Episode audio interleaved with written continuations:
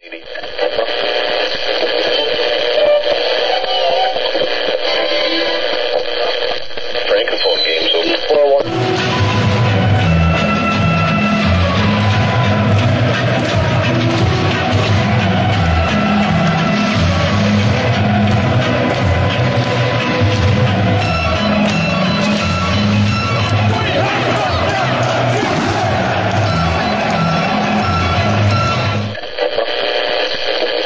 Un saludo amigos, Radio Chelsea número 23 y amigos, es un programa diferente, diferente porque hoy estaremos interactuando directamente con ustedes y bueno, hablaremos temas que ahora mismo son la comidilla de fanáticos.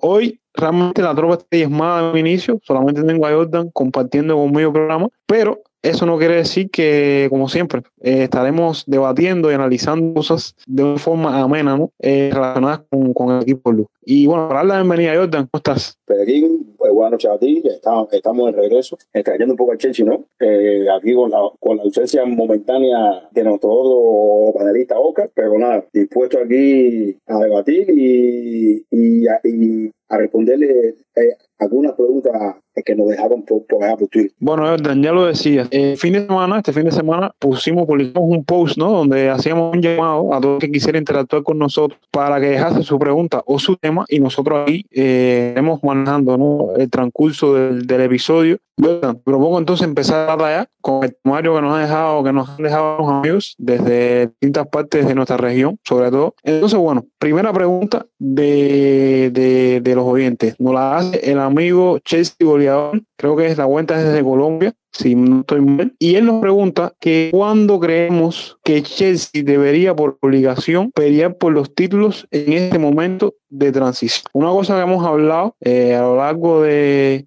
de programa Jordan, pero bueno, no sé tu opinión acerca de, de, de, este tema y bueno, por supuesto, dando la respuesta amigo Chelsea Goleador. Sí, sí. Ah, primero que todo, gracias a Chelsea Goleador, ¿no? Eh, por, por estar pendiente a, a, los tweets y por, y por participar en, en esta encuesta que hicimos. El que nos ha escuchado, eh, si, si nos ha escuchado o no, eh, nosotros hemos tocado este, estos temas y no solo con, con, con Bote.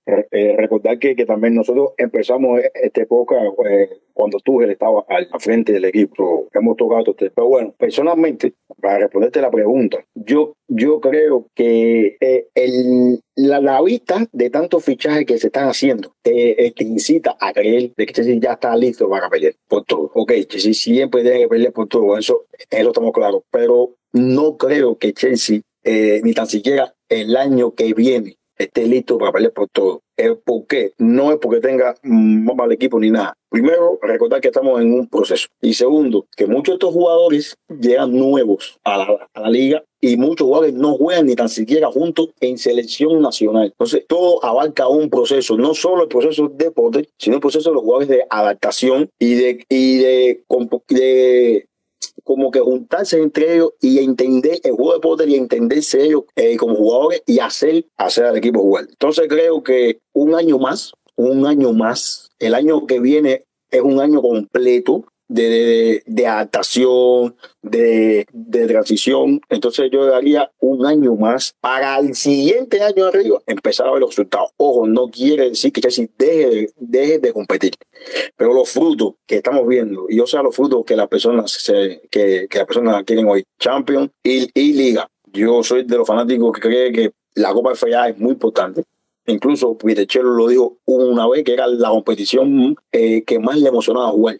Eh, para mí, cada título es importante. Entonces, Potter puede ir cosechando títulos, bueno, la que acabado, hacer la de menos importancia, por así decirlo, es un título que tú Potter puede ir eh, cosechando para tener algo en su armario. Entonces, por eso te digo que es un proceso poco a poco. Creo que le daría un año más y al siguiente año ya ves ya un poco más, eh, más de fruto.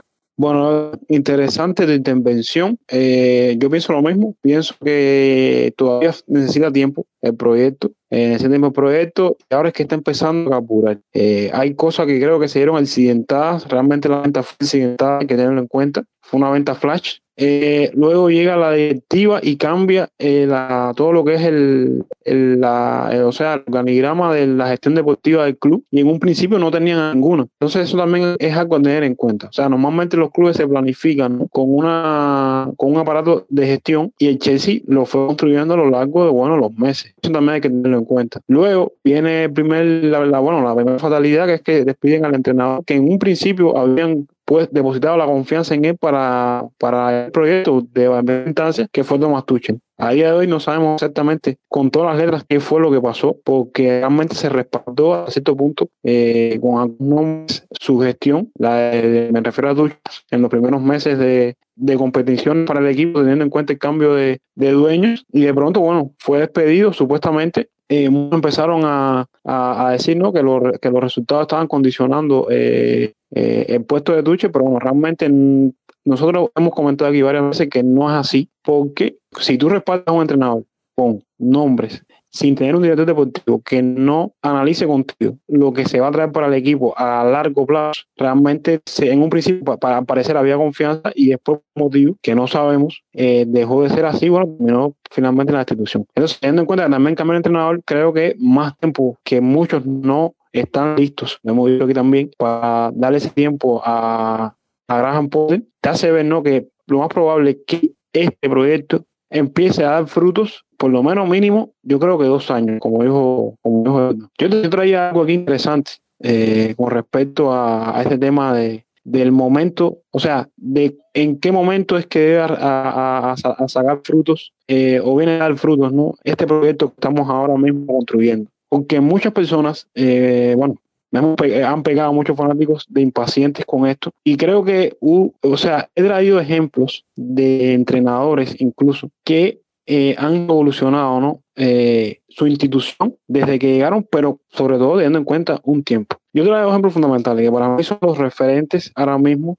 Yo creo que, que, que, de entrenador, ¿no? Que son Jürgen Klopp y Pep Guardiola. Por ejemplo, Jürgen Klopp llegó en el año 2015. Llegó a media temporada igual que Graham Potter un 8 de octubre en aquel momento. O sea, tuvo eh, unos cuantos meses, ¿no? Para dejar un poco ahí la plantilla. Si te pones a ver, a sacar la cuenta, una cuenta va, vendría siendo, vino un, mes después a lo mejor en tiempo que lo que llegó Graham Potter al, al, Chelsea. Jürgen Klopp vino a, ganar su primer título con el Liverpool tres años después. O sea, en el año 2018-19 cuando ganan la Champions League. Lo más curioso, terminó su primera temporada en Premier League en octavo lugar. sí. que yo te, interrumpa, para que siga rápido. Esto es un tema que yo lo que yo lo he tocado fuera de, de, lo que es eh.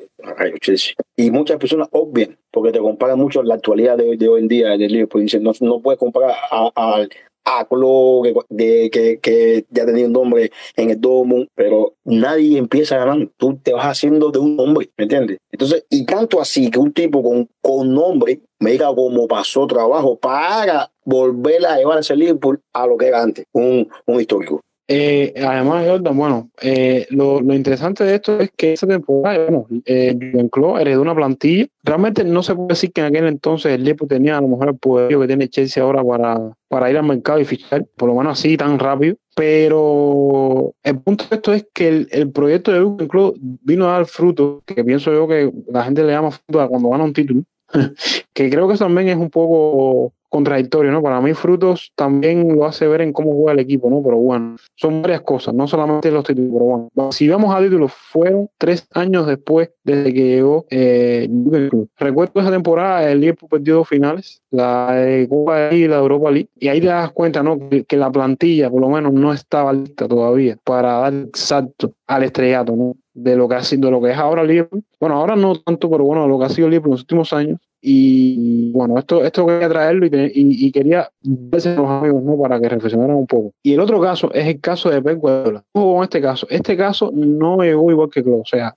Pep Guardiola tuvo su primera temporada completa, no llegó a media temporada como Pep Klopp. Llegó en el año 2016-17 y su primer título, su primer título eh, de la era Pep en Manchester City llegó en el año en la temporada siguiente, en el año 17 y 18, cuando ganó el doblete de, de Premier League y Copa de Liga. Esto es interesante porque ya estamos viendo aquí que mínimo, mínimo, un año se necesita ¿no? para por lo menos empezar a pensar en resultados. esa temporada en Pep Guardiola, o sea, su primera temporada, terminó con el Manchester City en el tercer puesto. Y esa temporada, que por eso no son procesos iguales, Pep Guardiola sí fichó en, sí fichó en verano. Me acuerdo que trajo a Icar Gundo, trajo a Lolito, trajo a Aaron Stones, si no, no me falla la memoria, creo que el mes cuando llegue Sterling, no, no recuerdo bien Jordan, pero me parece que sí. Eh, y, ahí y, o sea, hubo una inversión fuerte en verano, ¿sabes? Todos sabemos que Pep Guardiola cuando normalmente cambia de equipo, trae los nombres que trae el equipo, y sin embargo, en tercer lugar de la Premier. Y lo otro, eh, Jordan, lo otro, Jordan. Esa temporada, Pep Guardiola contó con un, un agüero con 20 goles de liga y no fue campeón. O sea, pongo ejemplos de, diferentes de Jürgen Klopp, que fue a mediada de temporada, y el de Pep Guardiola, que fue una temporada completa en sus primeras, en los primeros momentos de la era, y como nada fue instantáneo. Así que ahí, ahí les dejo eso, amigos, para que reflexionen y comparen estas dos eras que tantos, o sea, que son tan referentes ahora mismo en el fútbol mundial, cómo comenzaron. Creo que mucha gente se olvida de eso, de los comienzos, y ya vemos que todo es eh, directamente eh, resultado. Tenemos aquí las buenas noticias en, en, en, el programa porque Oscar se acaba de incorporar a la emisión. Oscar, ¿cómo estás? Qué bueno tenerte acá. Hola, amigo. primero de todo, pedir disculpas. Eh, se me presentó una situación, así que de una forma así informal entré a última hora. Y nada, estoy aquí sumando más debate. Oscar, para ponerte en contexto con, con, el programa, bueno, ya empezamos a dar respuesta a las preguntas y los temas de los amigos oyentes que dejaron su, su interacción para, para debatirle aquí en el programa y estamos hablando un poco de lo que, o sea, de lo que nosotros pensamos. O sea, primer, la, primera pregunta fue del amigo Chelsea Oleador, nos preguntaba cuándo por obligación deberíamos pensar en pelear, en pelear por los títulos en este, en este momento de transición. Eh, hoy también hemos debatido ¿no? acerca de un poco ¿no? de cómo se han venido haciendo las cosas y tal, y yo ahora mismo acabo de dar los ejemplos de los comienzos de, de Jürgen Klopp y, y Guardiola. Bueno, nada, entonces ahora que tenemos Oscar aquí, momento entonces de pasar al próximo amigo que nos escribe, nos escribe desde Uruguay. Eh, la cuenta Chelsea Uruguay en Twitter, eh, bueno, el nombre, estoy el anonimato, bueno, él se llama Álvaro, eh, y él nos dejó temas eh, para que debatamos aquí en, esta emisión. Empiezo por el primero. Eh, nos pregunta que si esta temporada ya está perdida y que si hay que lograr terminar en los puestos de competiciones europeas y ya pensar en la próxima temporada.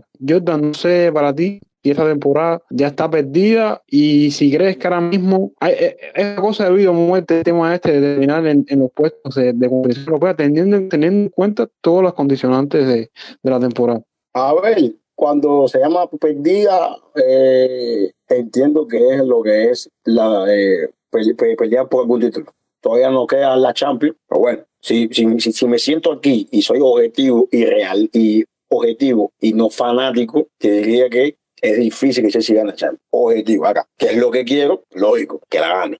Pero si soy objetivo, te digo que es difícil. Es, no es el favorito de la Champions. Y con el tema de, de a nivel local, estamos fuera de todas las copas, pero sí creo que se debería eh, intentar y se puede todavía matemáticamente, todavía se puede clasificar a Champions, se puede y, y, se debería ir con todo por, por clasificar a, se va a Champions y, y, y, preparar la temporada que viene. Yo digo una cosa, nadie prepara una temporada dentro de una temporada, vale la redundancia. No, no, tú preparas la temporada cuando se acaba. Tú no puedes estar eh, pensando en la siguiente temporada jugando otra, y menos un equipo como Chelsea. Es mi punto de vista.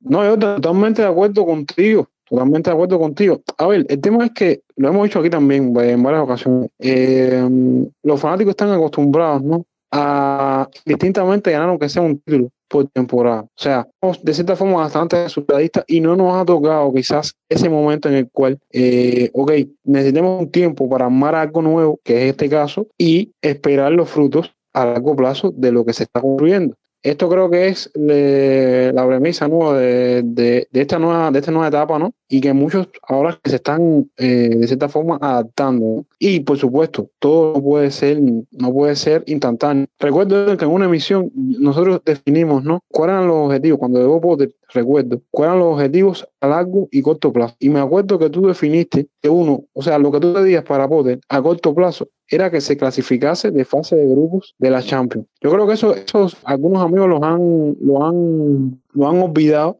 de cierta forma, eh, que Potter llegó con el equipo en último lugar de la, de la, de, la fase de grupos de, o sea, del de Champions y que mal, bien o regular clasificó al, equipo a la próxima ronda, simplemente con días de trabajo. Realmente después el equipo eh, no ha evolucionado tan bien, pero es parte de todo, es parte de la transición, creo yo. Oscar, yo no sé si estás de acuerdo no sé, este, este, es un criterio que tengo yo, ¿no? Yo no pienso que esta temporada, o sea, que esta sea una temporada para decir que si no se gana nada, está perdida. O sea, no creo que, que, que o sea, no creo que sería justo para el tipo de temporada que, que vamos teniendo que se califique en perdida o no perdida. No sé, más o menos entendiste lo que quise con lo que, lo que quise decir. Sí, no, está claro que es una temporada de transición, de muchos cambios, se está reestructurando todo a medida que se está jugando la temporada. Es una realidad. Pero yo no creo que la temporada esté perdida porque todavía hay muchas cosas en juego. Estamos vivos en Champions y mientras estamos vivos, siempre el sueño está ahí. Yo te digo, yo, ah, yo tengo que ver a Chelsea eliminado para no creer que Chelsea pueda ganar una Champions porque la Champions es un torneo corto y empezando que perfectamente se le puede ganar a Borussia Dortmund, se puede eliminar. No es un rival tan, tan potente como, como pudiera ser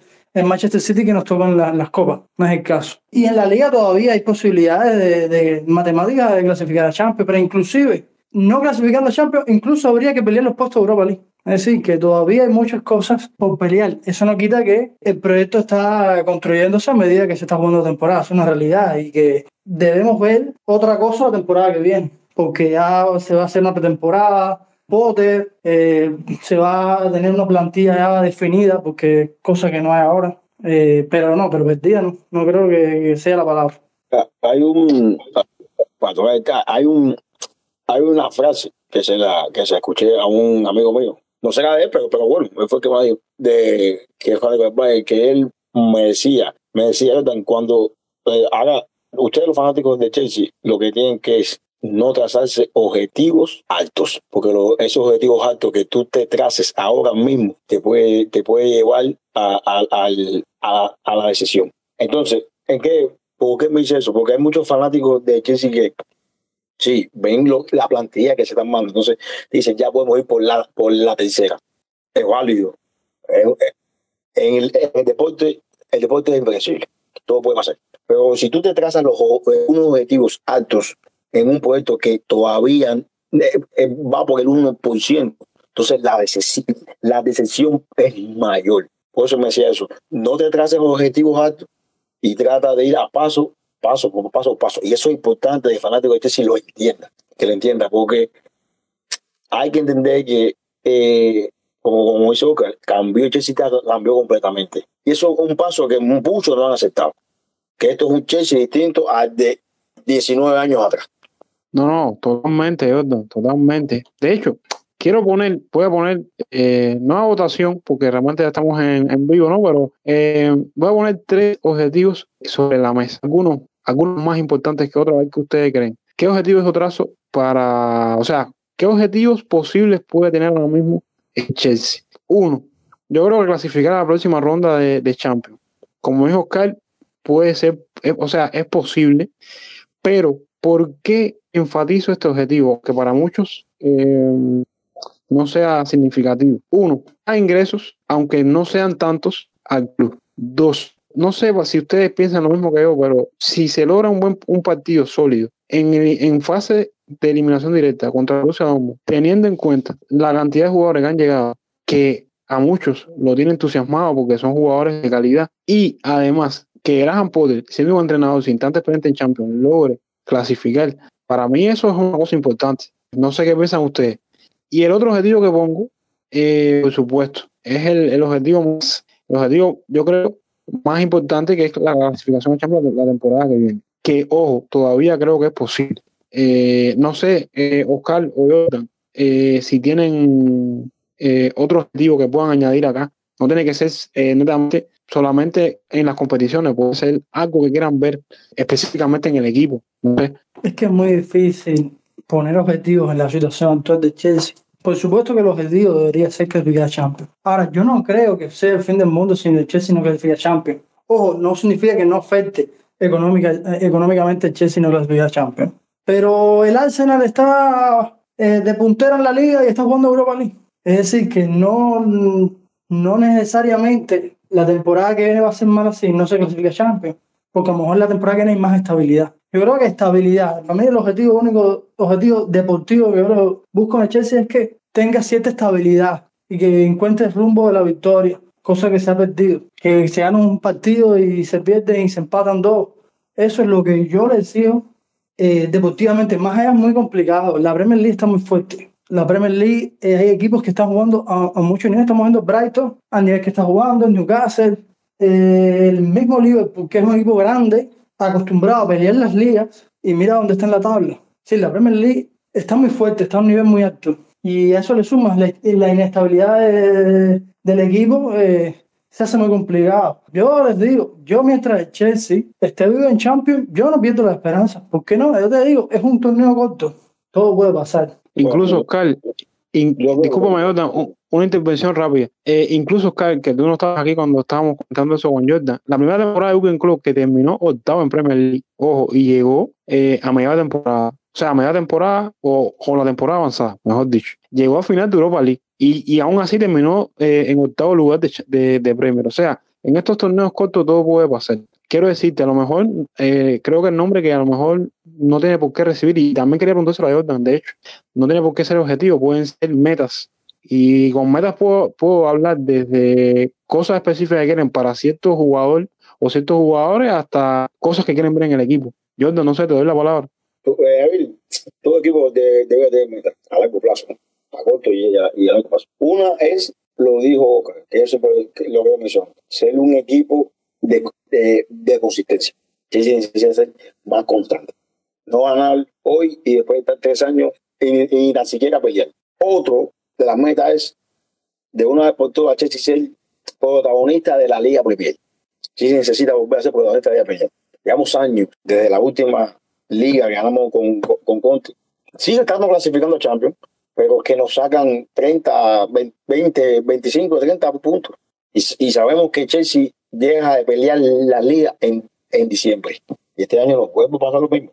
Entonces, esa, esa es una de las metas. Otra de las metas para mí es crear el bendito proyecto que tanto hemos esperado, pero que a la vez las personas tienen, tienen miedo de eso. Que no, no, no, no nos han adaptado a eso. ¿Me entiendes? Crear una base sólida, eh, ser un club de que de superación para los jugadores, de aprendizaje para los jugadores y ser una marca inmensa a nivel mundial, como lo es Madrid, como lo es Bayern de Múnich, como es el Barcelona, aunque la gente piense que no, el Barcelona es una marca mundial, como lo está haciendo especial ahora, como lo es el Manchester City, como lo es el United, a pesar de los malos momentos que está dando, pero es una marca grande, porque cuando tú creas esa marca, te vas a quedar ahí. Sí, sí necesitas hacer eso. Y remodelar el estadio de Stafford Bridge, para mí, debe ser una de las metas y creo que cuando se haga, yo como fanático eh, voy a ser súper contento porque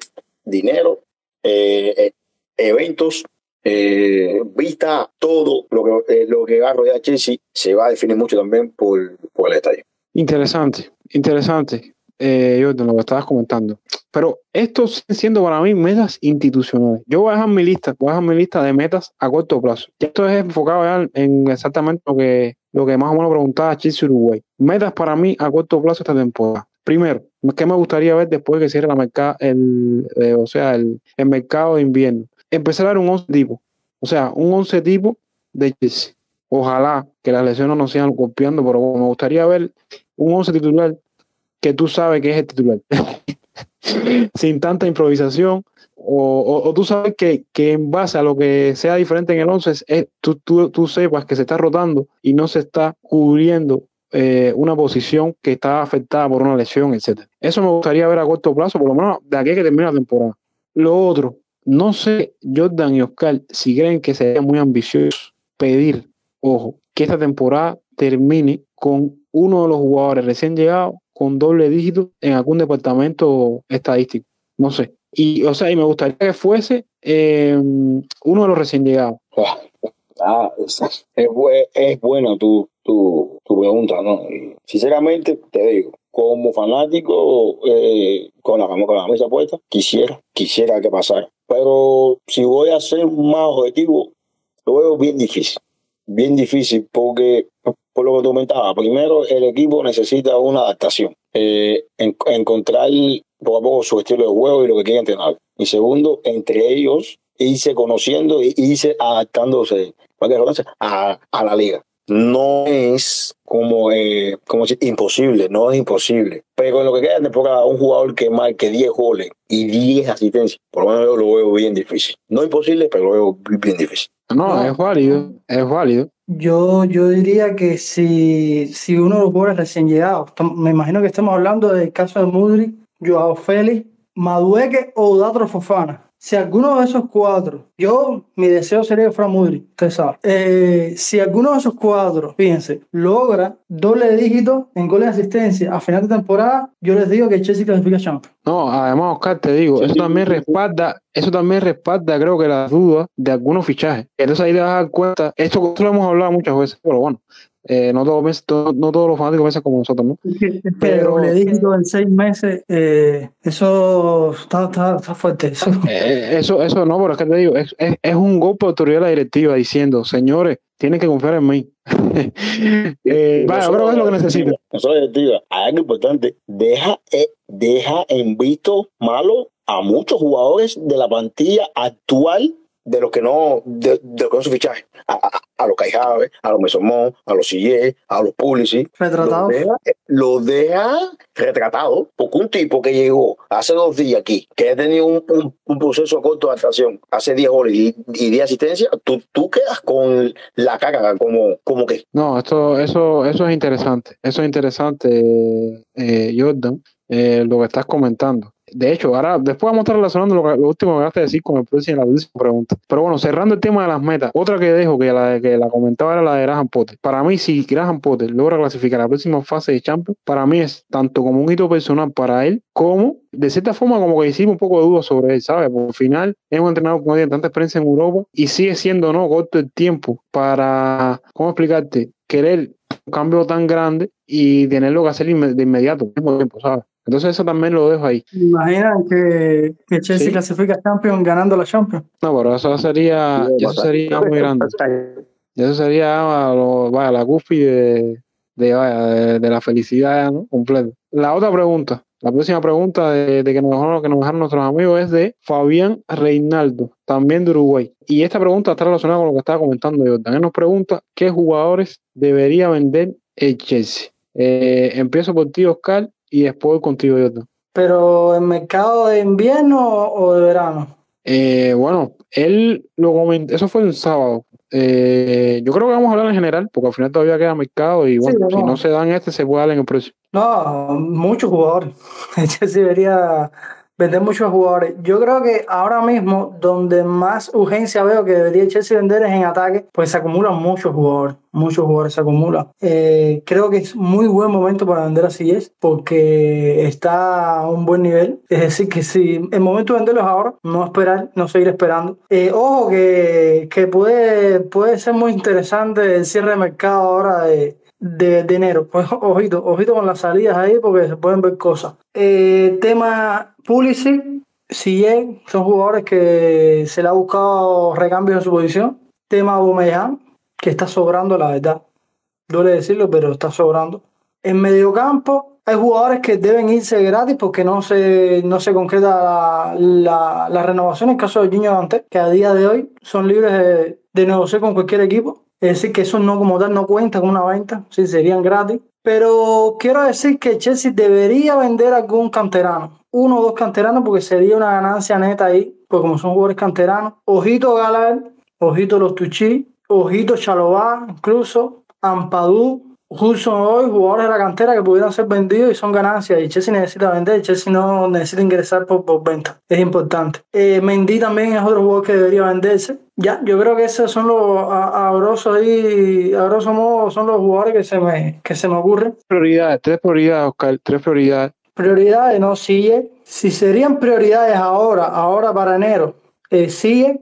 Eh, algún jugador, eh, dígase los Tuchí, ¿por qué no? Porque hay jugadores lesionados, por ejemplo, el caso de Pulisic no se puede vender lesionado. Canté, si, si viniera alguna oferta y Chelsea no quiere renovarlo, no se puede vender, está lesionado. Yo dudo mucho de Chelsea venda a Jorginho en el mercado de enero. eh, es decir, sería venderlo en algo para que no se vaya gratis. Y Mendy, tal vez, Mendy ahora, pero es que también Mendy está lesionado también. Creo que ahora mismo, mercado de enero, si es prioridad, Aguamellán tratarle de buscarle salida a Barcelona, que es el único club donde puede ir. Y si me dices otro, eh, uff, eh, no sé, no sé. Es que, es, que, es, que, es muy complicado por el tema de las lesiones. Muchos jugadores lesionados. No sé decirte si los Tuchik, por decir aquí. Eh, bueno, ¿cuáles son tus. O sea, ¿qué jugadores venderías de Chelsea y tus prioridades? Bueno, yo estoy por la, la línea de Oscar y de los jugadores que, que tengo que vender. Eh, esto es un tema bueno y fue de Mendy. Yo creo que mucha gente ahora mismo se, se han olvidado que, que, hasta que Mendy está en el equipo. Pero prioridades, yo creo que prioridades, eh, sigue por el que está mostrando. y ya, entonces uno se va a pensar, no, coño, vamos a vender sigue, pero se está mostrando un buen nivel. Pero hay que venderlo. Sigue, eh, Aguamellán y creo que tenemos que vender un canterano para una ganancia neta. Lo voy a dejar entre Conor Gabel y Rubén. Y me voy a decidir yo por Rubén. Interesante. Yo les traigo un nombre, o sea, no voy a decir mi prioridad, voy, voy directamente a mi prioridad. Le traigo un nombre que a lo mejor usted no lo esperaba. Para mí la prioridad ahora mismo es Romelu Lukaku, señor. Si ahora, si ahora la gente está contemplando la plantilla con lo que está ahí ahora, imagínense ustedes si Lukaku regresa a Chelsea. Eso creo que es un escenario que nadie se ha imaginado. No sé si, no sé si están de acuerdo conmigo. No, no, no, el problema, no, no, eh, sí, sí, yo, mira, yo ni he pensado en Lukaku, sinceramente. Y el problema, no, me a, mí, a mí me vas a parar igual. Sí, pero, es que Lukaku, yo ni cuento con Lukaku. El tema no, pero el tema no, el, el, tema no es ese, porque el club se sigue contando tanto en salario como en ficha, como no, en complicación. Sí, sí, eso, eso de nosotros aunque, aunque, aunque ahí paga el salario, pero el problema es que eh, le quedan cuatro años de contrato todavía. Y, y el Inter no tiene dinero para quedarse con el lugar. No, no el Inter, de, descarten al Inter en esa operación. El no tiene para hacer. Entonces, Lukaku tiene que, tiene que virar, tiene que hacer pretemporada. Y es lo que yo le comenté a Oscar, que Oscar me dijo, nada, pero eso no puede ser. Y yo estoy de acuerdo con Oscar, pero hay que dejarlo ahí en el, como dices, a la sala a qué pasa. Lukaku tiene que hacer pretemporada ahí. Te digo, yo no creo que después del día, eh, me va a ver con Lukaku, pero está ahí. Tú no puedes el problema, el problema, uno de los principales problemas que le da a Lukaku es que es un jugador que tú no puedes dejar en, el banquillo la temporada entera.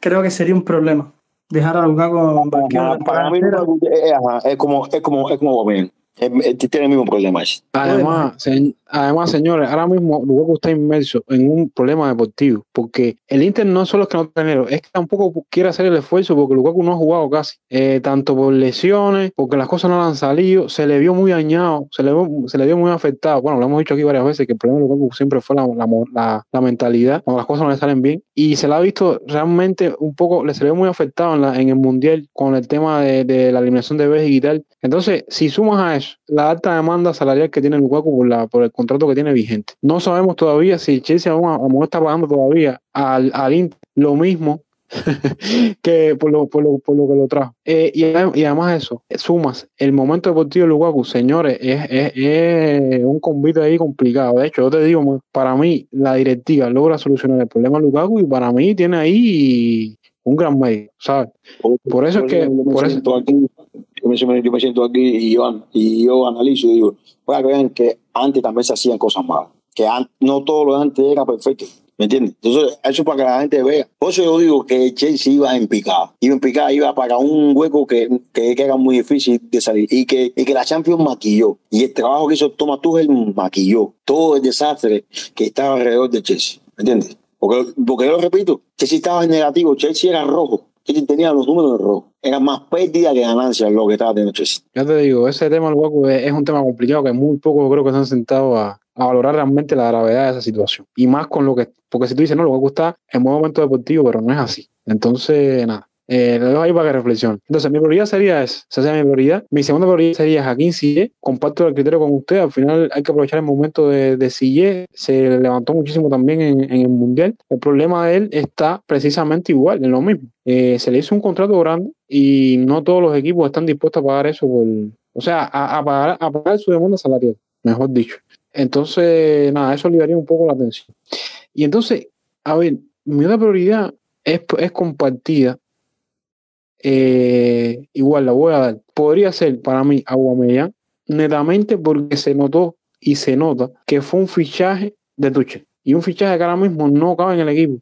Por actitud, por eh, posición. Entonces, nada, no, no es por echarle eh, nada a Bomeyán. Bomeyán, de hecho, ha marcado sus goles. No, no tanto, pero sus goles. Incluso le marcó en Milan. Pero, señores, ahora mismo yo no veo a Bomeyán que pegue ahora mismo con la plantilla, realmente. El otro, el otro nombre que yo pongo en la mesa es el de Conor Gallagher. ¿Por qué? Señores, a mí sí no me pesa no me pesa el, eh, o sea, el sentimiento de Copa y canterano y tal. Y no lo digo porque a lo mejor el muchacho no se ha mostrado tan bien como se vio en Crystal Palace, sino porque ahora mismo Conor Gallagher es un jugador de rotación en el equipo y hay equipos interesados en la Premier. Te van a pagar unos 30 o 40 millones por él porque es un jugador joven. Yo pienso que esa oportunidad no se debe desperdiciar y ya se ha hecho un gasto significativo y un gasto que responde, eh, o por lo menos lo que hemos debatido nosotros, que responde a un plan.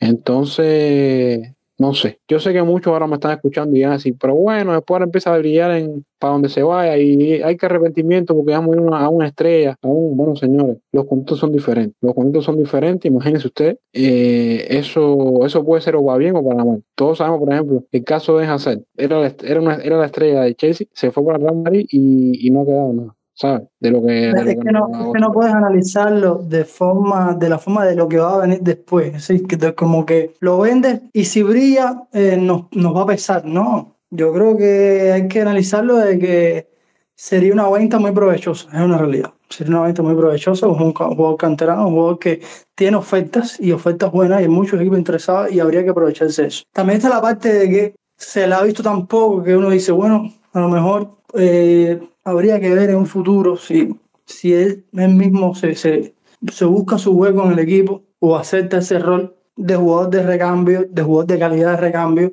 Y al final es un jugador que ha tenido muy buena actitud, la verdad. Eh, mm, no sé, no sé qué decirle ahí, pero hay que estar claro, sería una buena, sería una buena venta, siempre. Gala, aunque se venda y triunfe, sería una buena, una buena venta porque es un buen canterano, sería una ganancia neta ahí. Eso, Además, Oscar, eso que ustedes dicen, eh, de, de, de, de, eso vamos y si lo vendemos y si brilla este equipo, hicimos mal. Dice, a ver, brother, los, es que, eh, tú, ¿cuántos casos hay así? Y no solo con el Chelsea, porque después saca el tema de Salah y saca el tema de, y saca el tema de Rui. Como él puede ser buena No, cuenta eh, y salgan bien. Eso, eso, no, pero Jordan, eso es lo que te iba a comentar. El tema de Salah y de que son los ejemplos que siempre salen. Señores, señores, miren esto. Salah cuando salió de Chelsea tuvo que pasar por la Fiorentina y por la Roma de llegar al Liverpool. No es que fue directamente al Liverpool y la, y la rompió. Y De Bruyne pasó primero por, por el Wolfsburgo, que destacó en la Bundesliga. Hemos tenido jugadores en la Bundesliga y todos sabemos lo que pasa con los jugadores de la Bundesliga. Y después fue que el City dice, bueno, ya sabemos todo lo que, lo que es De Bruyne. O sea, que no fue tampoco tan instantáneo. Creo que a veces la gente omite un poco eh, pedazos del camino, ¿no? Y eso no es así. Eh, No se puede vivir con ese trauma, no se puede vivir con ese trauma. Claro. El, el- el que no- como mismo. el Chelsea tiene más de 30 jugadores en la plantilla, tiene que vender obligado.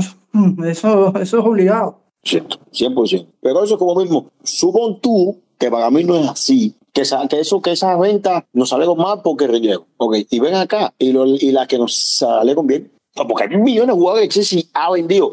Por ejemplo, también Abraham. ¿Por qué no hablan del caso Abraham? ¿Eh? Por ejemplo, ¿viste lo que estoy diciendo? ¿Por qué no hablan del caso de Marco Alonso? ¿Por qué no, No, hablan incluso, Eso- incluso otro ejemplo, otro ejemplo, eh, Juan Mata. Juan Mata fue muy buena venta. Juan Mata nunca volvió a ser el mismo del Chelsea, nunca. Y se vendió a un buen precio. esto de más, más grande podemos tener en la historia, posiblemente deja salir? Dime, ah, Souma, Souma, Souma también. ah, o Magway, que sin debutar fueron 20 millones. Y, y te digo, mira, eh, también el caso, mira, por ejemplo, si también vamos, somos más específicos, mismo Lukaku, la gente se arrepintió en su momento por Lukaku, y ahora Lukaku es la mayor decepción que ha tenido, creo, de la historia de Chelsea, ¿sabes? Y ahí cuando te das cuenta, señores, eh, son, es, es mucho más, ¿sabes? Es mucho más. Me acuerdo también, por ejemplo, cuando se fue el Antey en su momento, gratis, ok, él lo decidió así, eh, empezó jugando bien, pero después no a ser titular. ¿Sabes? Y de hecho, ahora mismo el equipo había sonado para otros equipos que no eran el Brighton porque realmente me parece no cabe en el equipo. Entonces, las cosas, Sí. señores, no, no se pueden hacer con sentimentalismo. Pero Perín, yo recuerdo cuando, eh, cuando Lampa hace debutar a Lamte, lo hace debutar, lo hace debutar con, eh, con Gracia, ya que tiene buen partido. Entonces, cuando Lamte se va, la gente dice, ¿por qué Lamte? No es verdad. Eh, eh, entonces, de, de momento, se mencionó que en la academia había un chico que se llamaba Libramento, que estaba, que estaba jugando bien en- eh, a nivel académico, la gente sin verlo jugar, sin verlo jugar. Hay que subirlo, hay que subirlo, hay que subirlo, hay que subirlo. Cuando vendimos al libramento, la gente empezó a no, pero ¿por qué? le- por lo menos cuando evento decide irse, free. No, que por qué, que por qué no renovamos al libramento, porque cacho el libramento. ¿Qué cacho el libramento? Incluso te digo más, te digo más, Liramento, jugar, la gente no lo había visto jugar, sin ver. Liramento empezó bien, tuvo la lesión grave y ya está bien, pero perdió el puesto, ¿sabes? Entonces, bueno, nada. Esos son otros temas que realmente si nos, si nos metemos ahí podemos buscar a lo largo de toda la historia buenos casos de... No se acaba. Si nos ponemos a buscar, hacemos programa a eso nada más. Así mismo, nada. Pero bueno, hay que continuar, señores. Seguimos con las preguntas aquí en, en, Radio Chelsea que nos dejaron ustedes, amigos. Eh, bueno, me, me quedé en Fabián Reinaldo. Bueno, nos preguntaba el tema de, lo- de las ventas de Chelsea, ya, ya, ya evacuamos ahí la, la- el tema, ¿no? Eh, también nos preguntaba, que esto lo respondimos ya, si, o sea, si no se logra la clasificación de la Champions o un papel eh, en este torneo, si dejaríamos ir a Potter, a Potter o buscar otro entrenador. Yo creo que dejamos bastante claro, ¿no? Nuestro punto de vista eh, con el tema de Potter y el tema del tiempo al proyecto. Así que por lo tanto vamos a, a continuar porque todavía eh, hay preguntas que, que La responder. gente, la gente tiene que saber que Potter es parte del proyecto. Cuando sale del proyecto, Potter es parte del proyecto también. Bueno, mejor conclusión, imposible, Oscar. Ahí está. Ahí está la respuesta, Fabián, de, de la conclusión de lo que hemos venido hablando. Entonces, llegamos a un tema que nos, no- de hecho nos lo preguntaron dos amigos. Primero fue Chelsea Uruguay y eh, indistintamente también Fabián nos pregunta, ¿por quién debería ir Chelsea? ¿Por Caicedo, Enzo o Declan Rey? Y Uruguay nos preguntaba que si tendríamos que, bueno, si tenemos dinero, porque realmente se ha demostrado así con la cantidad de jugadores que han llegado, deberíamos ir por Enzo, por Enzo o Moisés. En general, eh, de estos tres candidatos, ¿por el Chelsea debería optar? Oscar, te propongo, ¿no? Empezar por, por estos tres nombres. ¿Y cuál, o sea, cuál es tu elección entre los tres eh, para el Chelsea? Ya, ah, señores, antes de, antes de decir, antes de darle paso a Oscar, en el momento que estamos grabando esto, han salido muchas informaciones relacionadas con que Enzo Fernández o, eh, o que Chelsea va a pujar fuerte en los últimos días de, de la ventana por Enzo Fernández. Así que lo más probable cuando escuchen esto, hayan novedades. Así que, bueno, nada, quería dejar esa aclaración ahí. Y bueno, nada, Oscar, estudia la palabra. Sí, muy interesante. Creo que esa es la pregunta ahora mismo de los fanáticos de Chelsea, porque Moisés Caicedo va a ser el nombre de Moisés, incluso Enzo parece que van a ser los nombres de este final de, de mercado. Hay que, hay que ver que son tres mediocampistas que nos hacen mucha falta, tres mediocampistas que incluso son compatibles, es decir, que se puede pensar que tres, dos de ellos pueden jugar juntos. Mismo caso de Glenn Rice y Caicedo, que más o menos son del mismo corte, pero Enzo Fernández no. Enzo Fernández es un mediocentro más box to box, más que puede jugar más a la ofensiva, más creador de jugadas. Y, y el caso, por ejemplo, de Moisés Caicedo, que es mucho más posicional, algo más físico. Pero ojo que tiene muy buenos números eh, en lo que es pases clave y centro. Eh, es un juego que incide bastante en el juego del Brighton. Hay que, hay que tener muchos puntos, hay que analizar muchos puntos, porque por ejemplo el caso de Declan Rice, que no está sonando para el mercado de, de invierno, pero sí está claro que Declan Rice va a salir en este mercado de verano. ¿Por qué? Porque finaliza contrato en 2024. Eso obliga de cierta forma a Ham a venderlo si no quiere que se le vaya gratis y está claro que él no va a renovar. Entonces creo que Declan Rice tiene un valor de 80 millones, señor. Estuve mirando en Transfermarkt que, por ejemplo, mismo caso de Moisés Caicedo, que su valor es 38 millones, y Enzo Fernández 55 millones, que ha subido mucho su valor después de- del Mundial. Pero el caso de Declan Rice cuesta 80 millones, cosa que va a ser difícil que West Ham eh, lo ponga en mercado con un año de contrato 80 millones. Entonces creo que Chelsea debe aprovecharse de, esa situación. También está el caso de que está el Arsenal por ahí eh, rondando, es el que hasta ahora ha hecho la mejor oferta por, por Caicedo. Y no creo que si ficha Caicedo sería difícil que también eh, pujara por, por Declan Rice en verano. Habría que tener eso en cuenta. Eh, es complicado decidirme por uno. Si tú, ustedes me dicen decidirme por uno, es complicado porque es que eh, el tema es que es verdad que Enzo tiene muy buenos números, juego muy completo. Pero Enzo tiene, juega en la Liga Portuguesa. Y Moisés Caicedo eh, tiene muy buenos números y rindiendo en la Premier League máximo nivel. Es complicado. eh, en, por esa parte se la ve un poco más a Caicedo, por ejemplo. Pero si se pone a analizar Declan Rice, esta temporada West ha estado muy mal. Y aún así tiene muy buenos números, a pesar de, de lo mal que ha estado junto con el equipo. No es lo mismo Brighton que Brighton sí está teniendo un temporadón, por ejemplo, o, el caso de Enzo Fernández que juega un equipo top de su liga. Son muchas cosas a tener en cuenta. Creo que si ustedes me dan a escoger, yo me quedo con Enzo. Creo que me quedo con Enzo porque creo que es un jugador que todavía se le puede ver un. Todavía no, no se le ve el techo todavía. Creo que un jugador todavía puede ser incluso aún más grande. Si, si, si se trabaja con él, si se adapta a la liga. Es un jugador que tiene muchas condiciones. No sé ustedes qué, dirán ahí. Bueno, sí. No, no, eh, eh, eh, es muy interesante los datos que trajo. Que trajo. Ya, voy a seguir a hablar yo. Bueno. No, yo te digo, yo, yo me voy a quedar con el. Yo, yo, yo me. Para mí, los tres son fenomenales. Yo no tengo. No me molesta que uno de los tres, no me molesta. Pero yo me voy a quedar no porque sí que uno no creo ni nada. Es, un, es un gusto y una perspectiva viendo donde más hace falta a mí para el equipo, ¿no? Pero yo creo que me voy a quedar con el que no va a llegar y creo que es más, más, es más, estoy ya por creer que es un, que es un mito que se ha creado alrededor. Porque yo no puedo entender de que si Chelsea está querido a Declan Ray no lo han podido traer, sinceramente. Para, mí, como que ya esto es un mito. Yo me traería a Declan Ray, pero digo, no creo que, que, sea el que van a traer ahora. Y sinceramente, no sé si van a volver, si van a afectar por él en, en verano, si algunos de él lo han hecho, porque tengo hasta mis dudas si verdad Chelsea ha afectado seriamente por declarar. Por eso digo que creo que se ha creado mucho mito y es más una obsesión del fanático que de las directivas de Chelsea. Es que, Jordan, mira, eso que tú comentabas es algo interesante, porque si te ponen a ver, si te ponen a ver, Declan lleva sonando desde la gestión anterior y hay que saber, hay que, hay que saber tú si esta nueva, esta nueva gestión lo contempla como un candidato a, a un puesto en el, en el mediocampo de Chelsea. Eh, yo creo que eso es una clave, eso es una clave. Puede que sí, puede que no. Eh, Graham Potter, por ejemplo, y su especialista lo han visto jugar en la Premier porque se han enfrentado, se enfrentaron a él cuando estaba en Brighton y por ahí a lo mejor puede venir la predilección. Eh, eso es un hecho que tampoco se puede obviar. son gestiones diferentes, con planes a lo mejor diferentes y no se sabe si Declan Ray por algo es lo que dice Jordan, no ha llegado.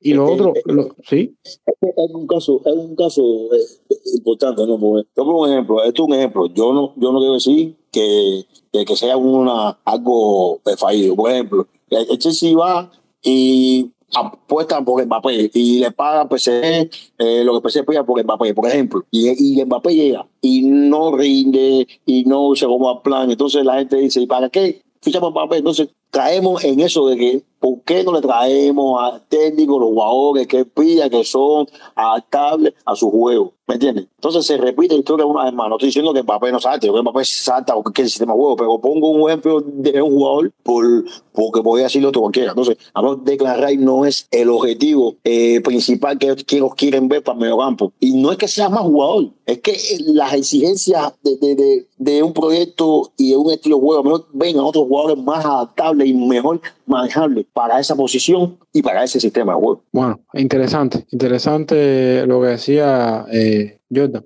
Bueno, ya analizando un poco más en frío y ya dándome mi opinión acerca de los tres nombres. A ver, primero hay que tener en cuenta lo que decía Oscar. Son jugadores con características diferentes. Yo creo que los que más tienen similitudes son eh, el caso de Moisés Caicedo y Declan Rey. Y como decía también Oscar, eh, son jugadores que yo creo que se deben complementar con otro mediocampista, ¿sabes? Entonces, teniendo en cuenta esto y teniendo en cuenta que Enzo Fernández es un jugador más completo y hace rato necesitamos algo nuevo, eh, o sea, algún un mediocampista que te brinde algo más de en tres cuartos de cancha hacia adelante, viniendo desde atrás. Por eso es que yo preferiría eso, ¿sabes? Eh, un jugador joven, un jugador que como dice Oscar no tiene techo ahora mismo y un jugador que se sabe que la directiva lo quiere, porque sí, o sea, siempre ha sido su plan A y más, y más allá de lo que vaya a costar, que ya hemos debatido acerca del precio y tal, y bueno, si hay que hacerlo, hacemos. Eh, esto, o sea, el, la directiva tiene un plan A y no se han salido de él. Por eso es que yo creo que si se cierra el fichaje, señores, eso dice mucho también de la directiva, más allá de cómo eh, después Enzo se adapte o no la liga. Entonces, una opinión fría con el tema de, de Moisés Caicedo y de Declan Ray. Esto que decía Oscar es interesante, lo de que termina contrato en 2024, porque Declan Ray, o sea, no es probable que no sea vendido en el precio de, de, mercado. Entonces, para mí, una dupla de Enzo Fernández, Declan Ray, uff, cuidado. cuidado porque realmente te hace un, un medio campo sólido. Además, hay que tener un balance en el medio campo porque se, bueno, todos los jugadores que han llegado, o el corte de jugadores que han llegado, son jugadores ofensivos, jugadores encaradores, jugadores que creo que su última preocupación va a ser apoyar en defensa. Entonces hace falta una modular bastante sólida para eh, tener un buen equipo equilibrado.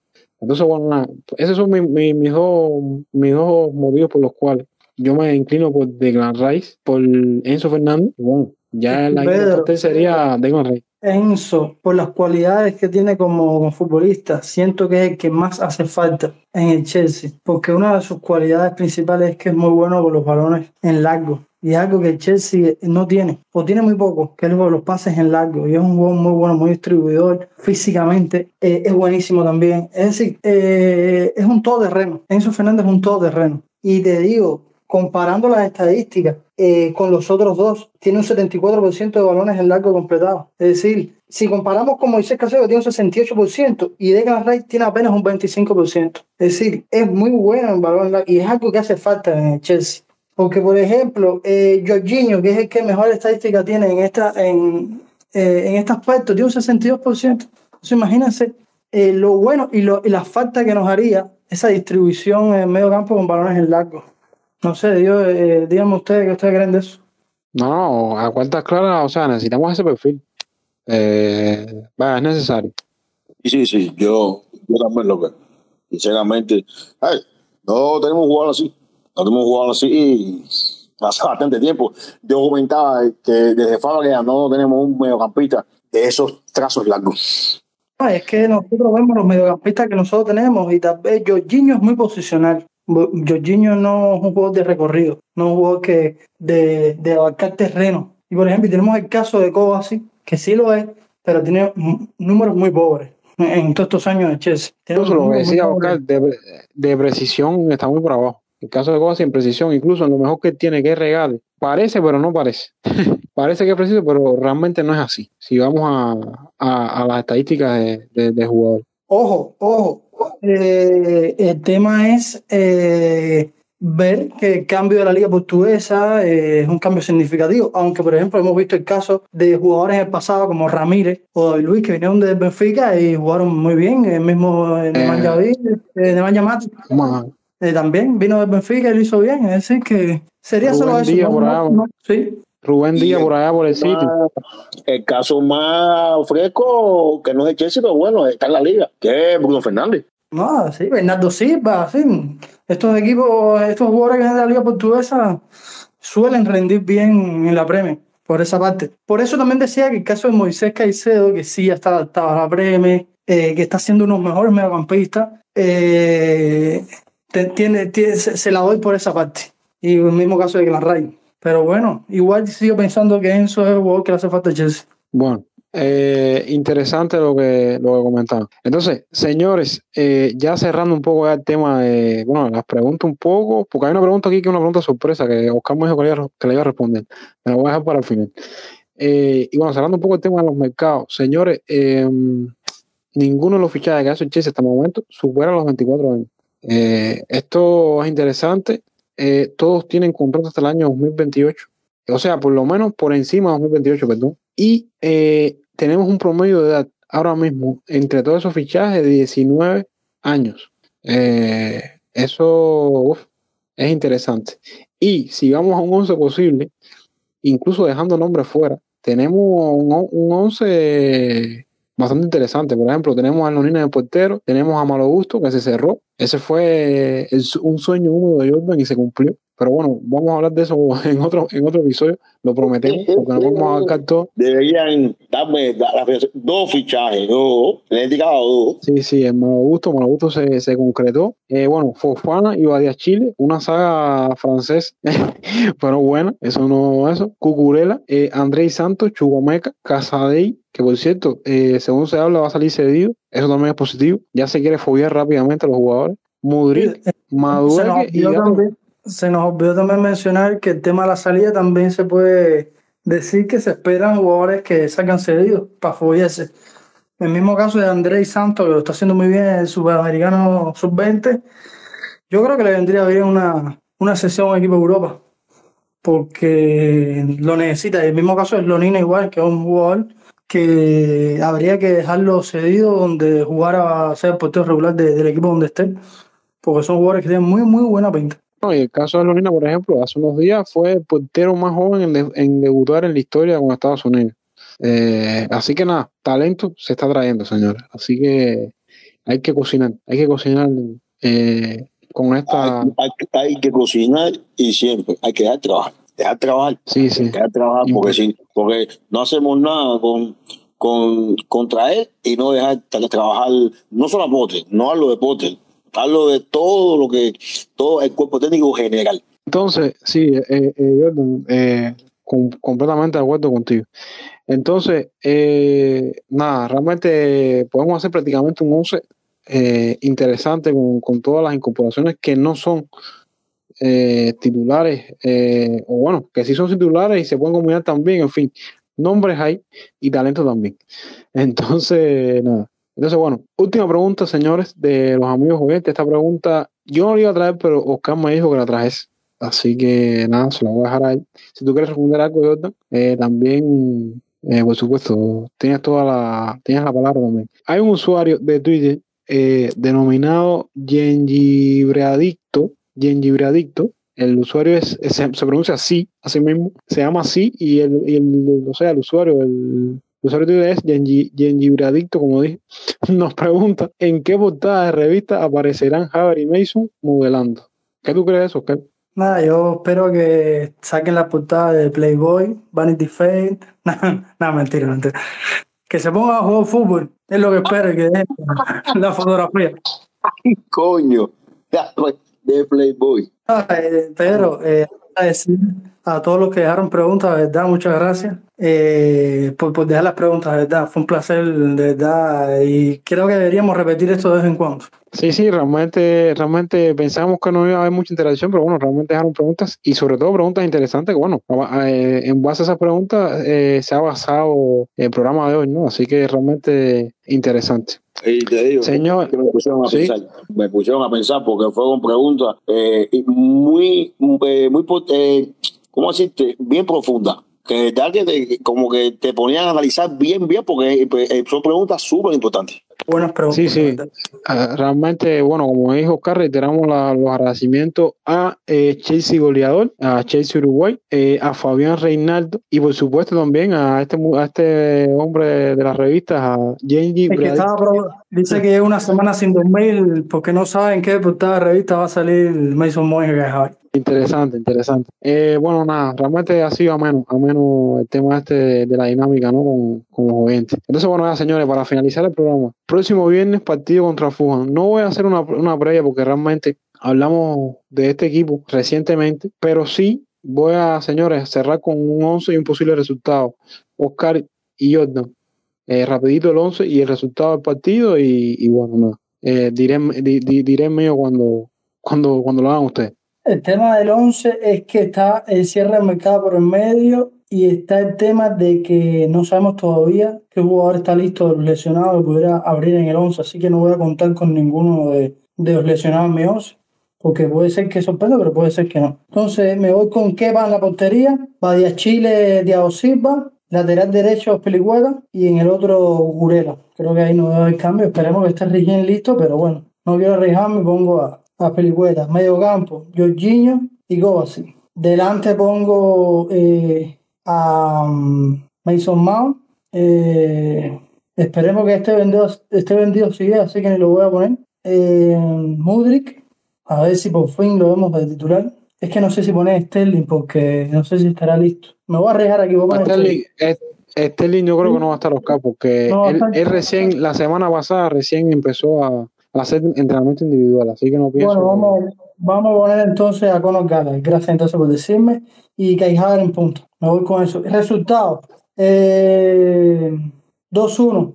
Gol de Mount. Interesante. Jordan, ¿cuál es tu. ¿Cuál de quién? Eh, ¿De quién? Mason Mount. Oh, El modelo. Ah. El modelo. ok, ok, ok. yo, yo voy por la misma línea de Oscar, no voy a, no voy a arriesgarme con los No creo que, que sería prudente ponerlo a jugar. Me voy a ir con la misma línea de cuatro de Oscar con mi mismo portero. En el doble pivote voy a poner a Jorginho con, con Conor Gallagher. Mason Mount, Modric, aquí cuando es. Eh, no, me va a sorprender mucho si siguiese buscando una salida antes para acá. Vale, se debería buscarla, pero no sé si si es y Caijave. Y el resultado, 2 a 0. Va, se, se va a notar en el marcado Modric y Caijave. Wow, interesante. Eh, a ver, yo voy con Kevo, vaya Chile y Diego Silva. Voy de lateral derecho con Chaloba y lateral izquierdo eh, Cucurela. A Cucurela. Eh, doble pivote voy con el mismo que ustedes. Eh, incluso llegando un jugador en al final de, de la, del mercado, no pienso que tampoco llegue a ese partido. Me voy también con Modric, con Modric, también están por verlo jugar, me hizo un mount, porque oh, Feli todavía no puede jugar. Y a a Madueque, pero no tengo presentimiento de que juegue de titular, por lo menos. Eh, yo te digo, si estoy con Jordan, si no se va así, eh, lo pondría también. Y, y Kai Havertz. Resultado 3-0. 3-0. Eh, doblete de Muri y gol de Kai Havertz. Entonces, señores, eh, bueno, ha sido un programa bastante, creo que provechoso. Eh, interesante este tema de la interacción con los amigos. Eh, creo que ha sido un buen debate. Y bueno, ya el próximo programa habrá cerrado el mercado. Tendremos más que debatir, por supuesto, del cierre, de quién llegó al final, ese nombre, esa, esa última interrogante que queda por llegar, si se da o no. Ojito, Eh, ojito el miércoles. Ojito el miércoles, estemos todos atentos. Ese día va a ser un día interesante. Así mismo. O quizás antes, no se sabe. Y bueno, por supuesto, desear que viernes sigamos con buenos resultados y por supuesto consigamos la victoria porque la, la necesitamos. Entonces nada, señora, ha sido un placer. Eh, reiteramos, señores, gracias a todos los que nos, nos enviaron sus preguntas y bueno, nos vemos en la próxima emisión. Eh, un abrazo, chao.